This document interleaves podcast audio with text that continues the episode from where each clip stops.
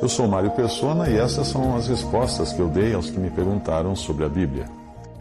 Você escreveu perguntando que significado teria o sábado para o cristão.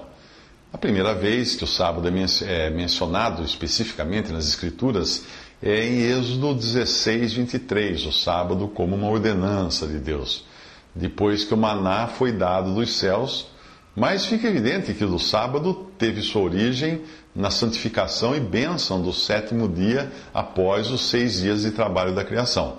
Aparentemente existia uma divisão semanal de dias até a época do dilúvio, porque isso é mencionado também em conexão com Noé. Nós também vemos em Marcos 2,27 que o sábado foi feito para o homem. Era uma instituição que expressava a misericórdia e a consideração de Deus para com o homem.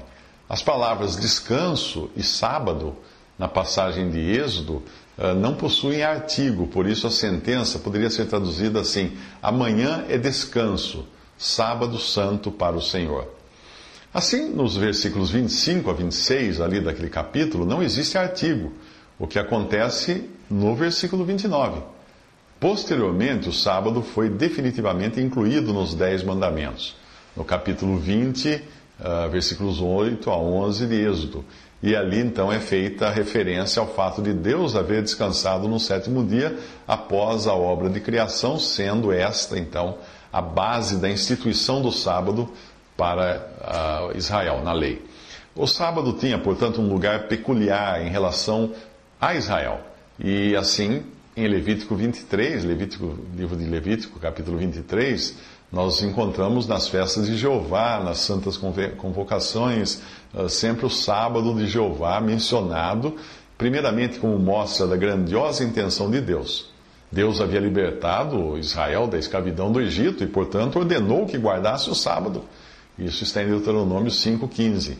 O sábado era o sinal da aliança de Deus para com eles, para com Israel. E pode ser que o Senhor Jesus, ao oferecer, ao ofender várias vezes os judeus, como ele ofendeu, não é? por não guardar o sábado do ponto de vista deles, dos judeus. Ele, o Senhor Jesus fazia coisas no sábado que ofendia os judeus do ponto de vista deles, achavam que o Senhor não estava guardando o sábado. Uh, ele, ele pronunciava de alguma forma, assim, a, fazer, a, a praticar aquelas coisas no sábado, uh, que haveria essa dissolução da aliança, da lei, que tinha sido dada em Êxodo 31 e versículos 13 a 17 mencionam alguma coisa disso. O sábado, portanto, era um prenúncio do descanso ao qual deveria entrar o povo de Deus. Mas por causa do pecado daqueles que se dirigiam para a terra prometida e a desprezavam, Deus jurou na sua ira que não entrariam no seu descanso. Lá em Salmo 95, 11. Deus tem o propósito de introduzir ainda o seu povo de Israel no descanso para o qual permanece ainda a guarda do sábado. Hebreus 4, 9, para Israel. O sábado nunca foi dado às nações, aos gentios, da mesma forma como foi dado para Israel. E dentre os pecados citados contra os gentios, nunca é mencionada a transgressão do sábado. No entanto, parece ser um princípio do governo de Deus sobre a terra, que os homens e animais devessem ter um dia dentre sete dias para o descanso do trabalho, pois todos necessitam desse descanso fisicamente. O sábado cristão, por assim dizer, ele é designado sábado no sentido de não, não sábado, mas o Shabat, o, o descanso cristão, é designado como sendo o dia do Senhor. E é tão distinto, tão diferente do sábado da lei judaica, como é a abertura ou o primeiro dia de uma nova semana é, distinta do término, o encerramento da semana que passou. O Senhor jazia na morte no sábado judaico, mas os cristãos têm no primeiro dia da semana o dia da ressurreição.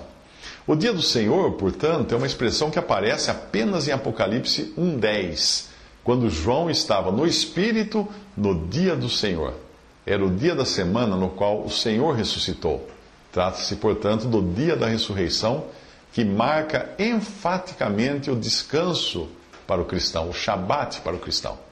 É o primeiro dia da semana, o que sugere o início de uma nova ordem de coisas, totalmente distinta daquela conectada com o sábado da lei.